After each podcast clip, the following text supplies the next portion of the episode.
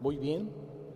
Hoy, en nombre de Jesucristo y en el amor de nuestro Padre Celestial y en la unción del Espíritu Santo, vamos a meditar desde la palabra de Dios en un tema que será de conforto, de alegría, de gozo, pero sobre todo de esperanza, que nos va a dar luz y sabiduría en este tiempo que estamos viviendo. La alegría en medio de la prueba. El apóstol Santiago, en el capítulo primero de su carta, escribe, queridos hermanos, consideren como alegría perfecta el estar rodeados de toda clase de pruebas. Consideren como alegría perfecta estar rodeados de toda clase de pruebas. Esto para el mundo es una locura, porque el mundo nos enseña que para ser felices no hay que tener ni problemas, ni dificultades, ni crisis, ni pruebas, ni tribulaciones, etc. Pero hoy la palabra de Dios nos dice lo contrario. La verdadera alegría es aquella que se muestra, que surge en medio de las dificultades, de las pruebas, de la falta de empleo, de la falta incluso de alimento, de la falta de autoestima, de la falta de familia, de la falta de compañerismos y amigos que nos puedan sostener. La verdadera alegría, la palabra de Dios dice que es aquella que tiene virtud para surgir poderosa en medio de todas las dificultades de la vida, lo que sea, enfermedades, desprecios, humillaciones o cualquier tipo de rechazos cualquiera que vaya en contra incluso de nuestra dignidad como personas. Ahí se muestra la auténtica y la verdadera felicidad. Piensa por un instante, cuando todo marcha bien en tu vida, tu gozo, tu alegría, tu felicidad no tiene virtud. Porque no hay nada para demostrarle al Señor que le amamos en medio de la prueba y de la tribulación.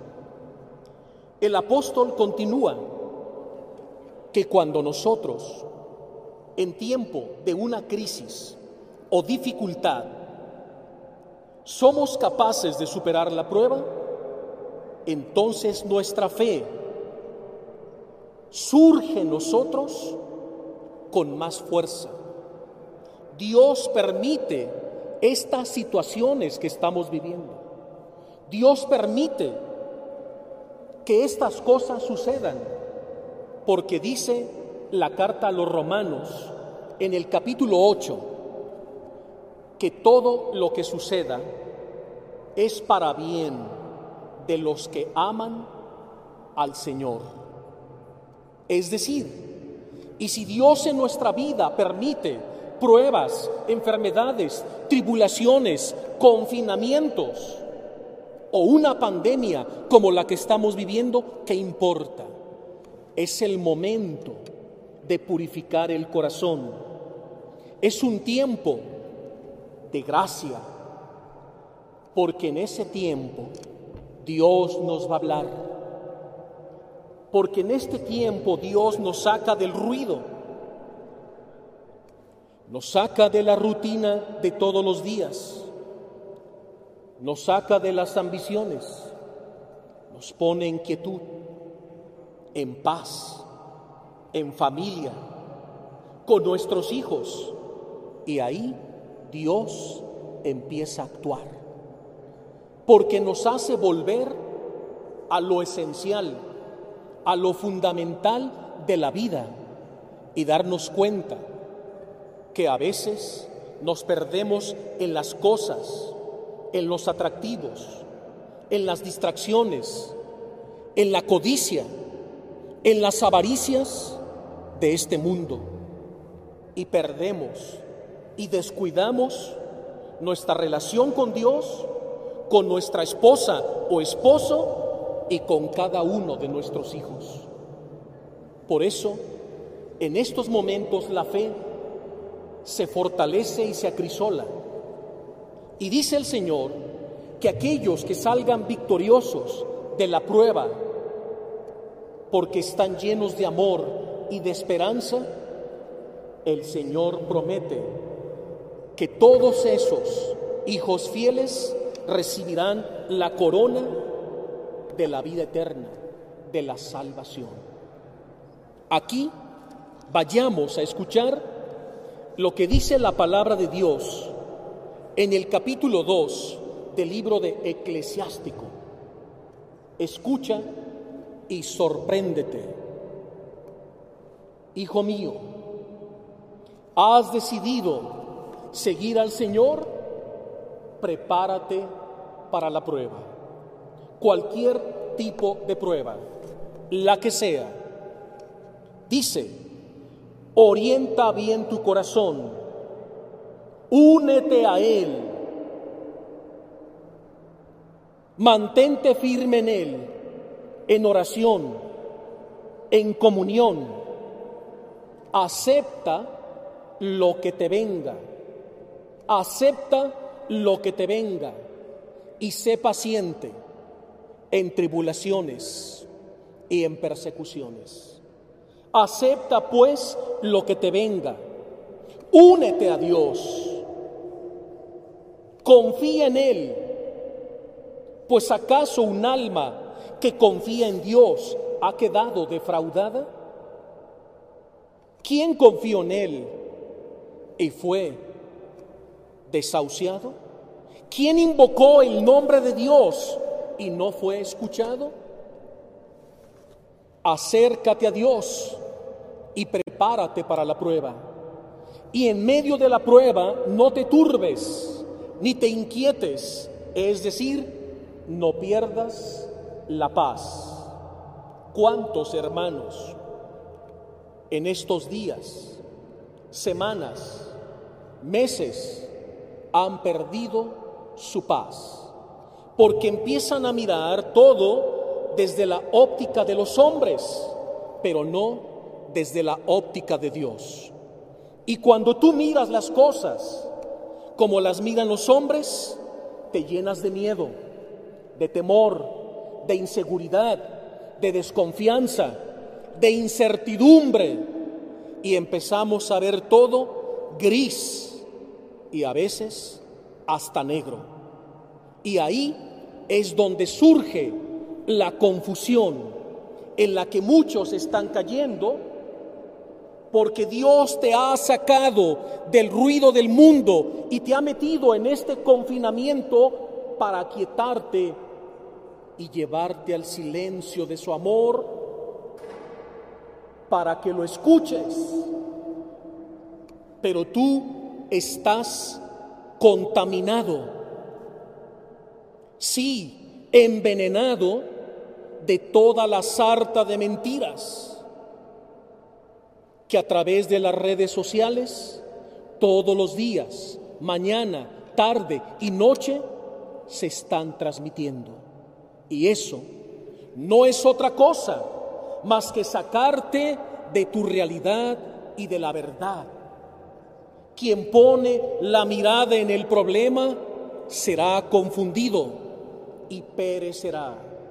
Pero aquel que en medio de la prueba que en medio del desafío, del reto, pone su mirada en Dios, encontrará el camino, la luz, la fuerza y la esperanza. Dice la palabra hijos míos, recuerden que en medio de la prueba Dios purifica y acrisola tu corazón. San Pedro en su carta dice que las pruebas de cualquier índole por las que Dios permita que atravesemos a lo largo de nuestra vida son oportunidades para demostrarle a Dios que verdaderamente le amamos. San Pedro nos hace reflexionar. ¿Cómo sé que verdaderamente amo a Dios? Porque cada vez que se me presenta una prueba, en su nombre la supero. Y cuando la supero, le demuestro que verdaderamente le amo. Queridos hermanos, después de este tiempo que estamos viviendo, si no aprendes, si no te conviertes, si no vuelves a lo esencial, si no rescatas momentos de silencio, de quietud en tu vida para escuchar a Dios, de nada sirvió. No es posible que esto termine y tu vida no haya cambiado tan siquiera un poco. Dios en su amor, en su misericordia y en su voluntad perfecta permite que estas cosas sucedan para bien de los que le aman. San Pablo, en la carta a los romanos, en el capítulo 8, nos dice, si Dios está con nosotros, ¿quién estará contra nosotros? Pues hemos puesto nuestra confianza en Dios y estamos convencidos de que no quedaremos defraudados. Una invitación en este tiempo y en el que viene a abandonarnos y confiarnos en las manos amorosas de nuestro Padre Celestial porque Dios nos está hablando a través de los signos de los tiempos. Hermanos, lo que estamos viviendo en el mundo entero es un signo de los tiempos. Pero para poderlo ver y descubrir, tienes que dejar de mirar las cosas y dejar de escuchar lo que el mundo dice. Entra en paz y quietud y empieza a escuchar la voz de tu Padre Celestial.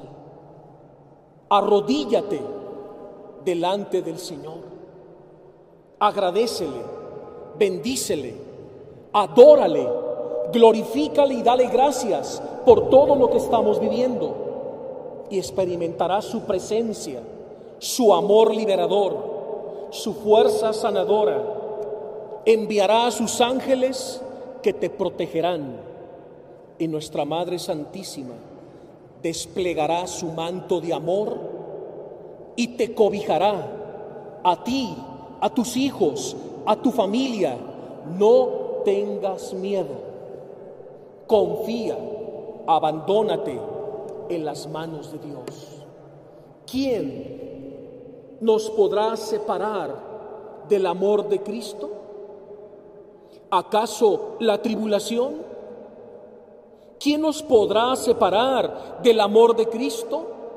¿Acaso la prueba o la enfermedad? ¿Quién nos podrá separar del amor de Dios manifestado en Cristo Jesús, Señor nuestro? ¿Acaso la guerra? ¿Acaso la violencia? ¿Acaso la inseguridad? Ya lo dice la escritura, nos consideran muertos cada día, pero estamos a salvo en las manos de nuestro Padre Celestial. Y esa es la confianza que tenemos. No sé cuál ha sido tu experiencia en medio de esta prueba que todos estamos enfrentando y que nadie estamos exentos. Pero la verdad ha sido un tiempo para fortalecer la familia. Ha sido un tiempo para perdonar, para reconciliarnos, para hacer las paces, para que los hijos convivan, para que los padres se unan más a sus hijos y los hijos a los padres. Han sido días de mucho diálogo, de convivencia, de estar juntos, pero sobre todo de orar.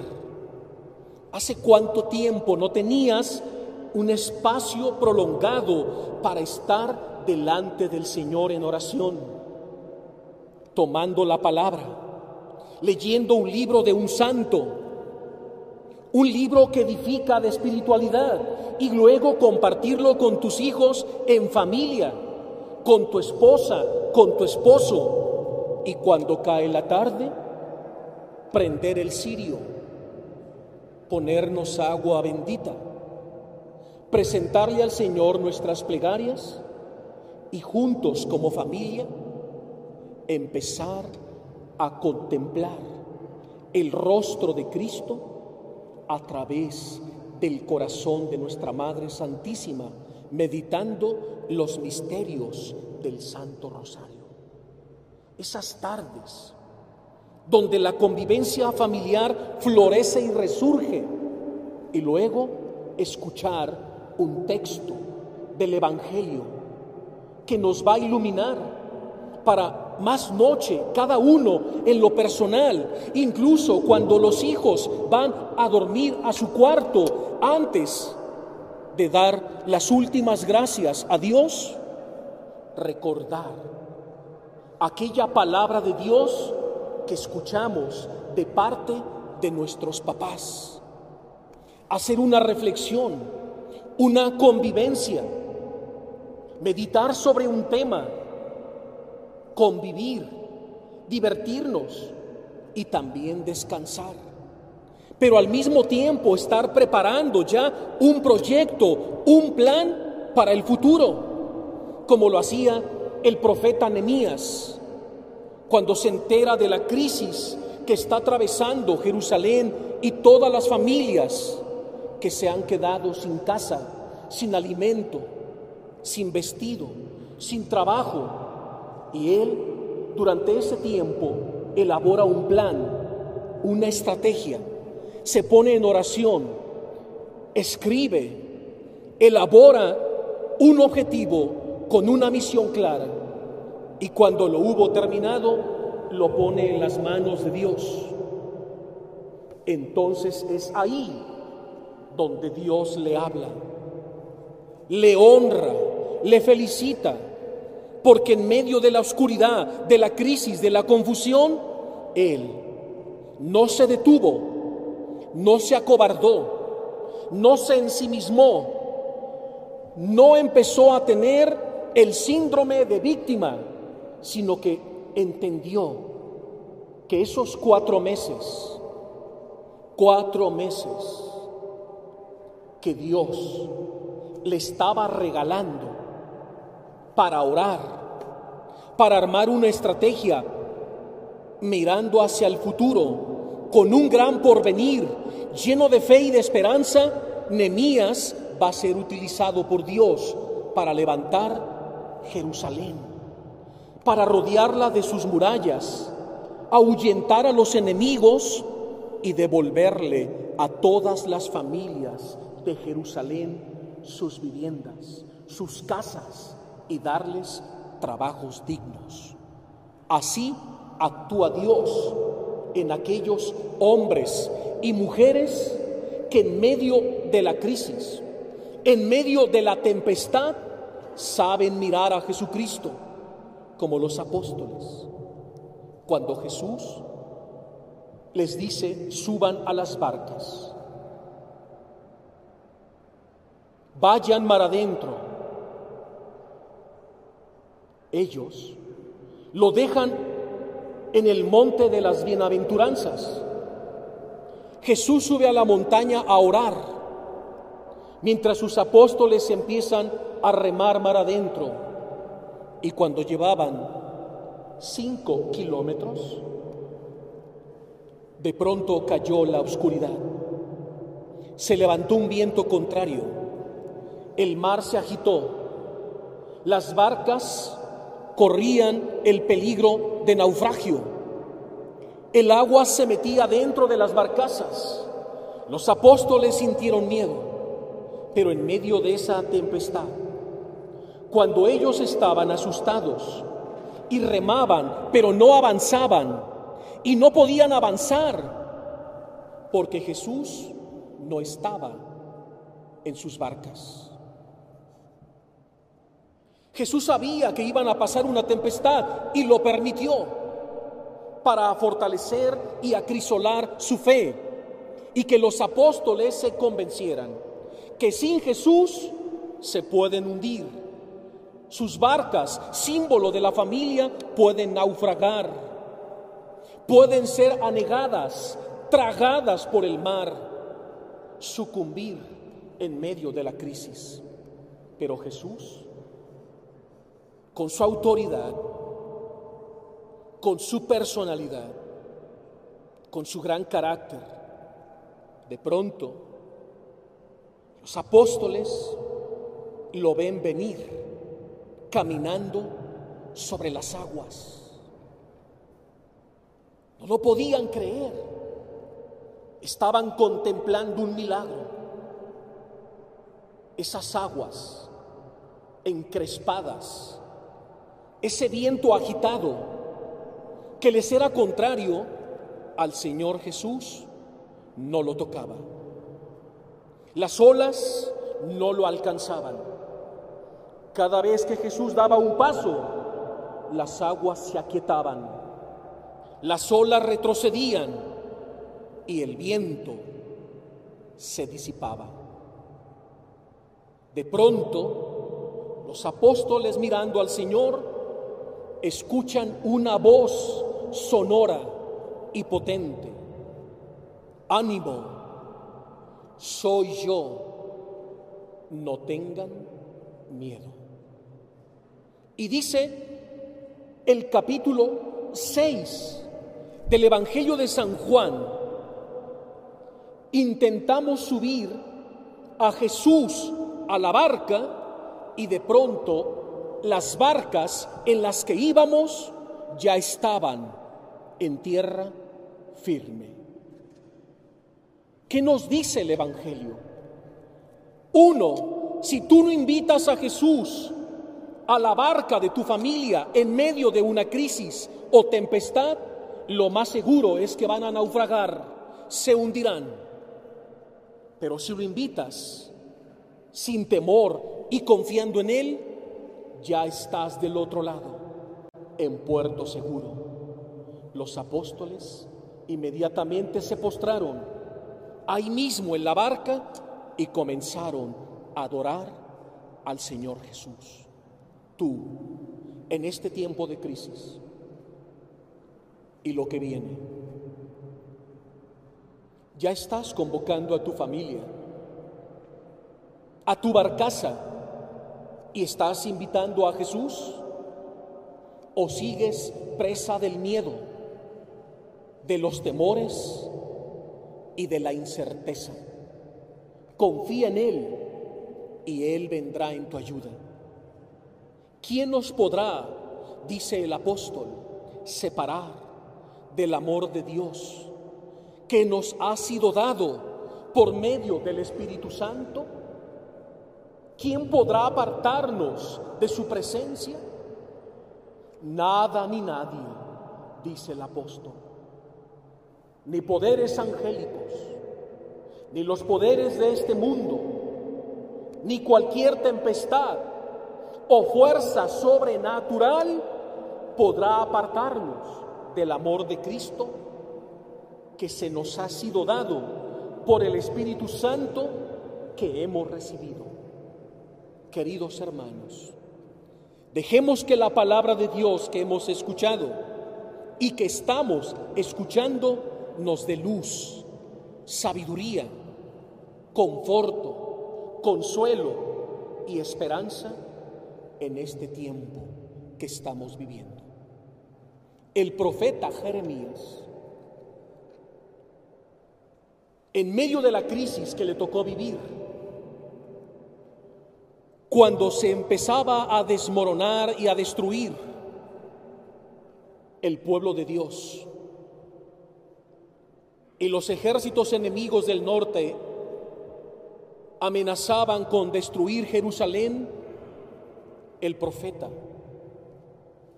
puso su mirada en el Señor.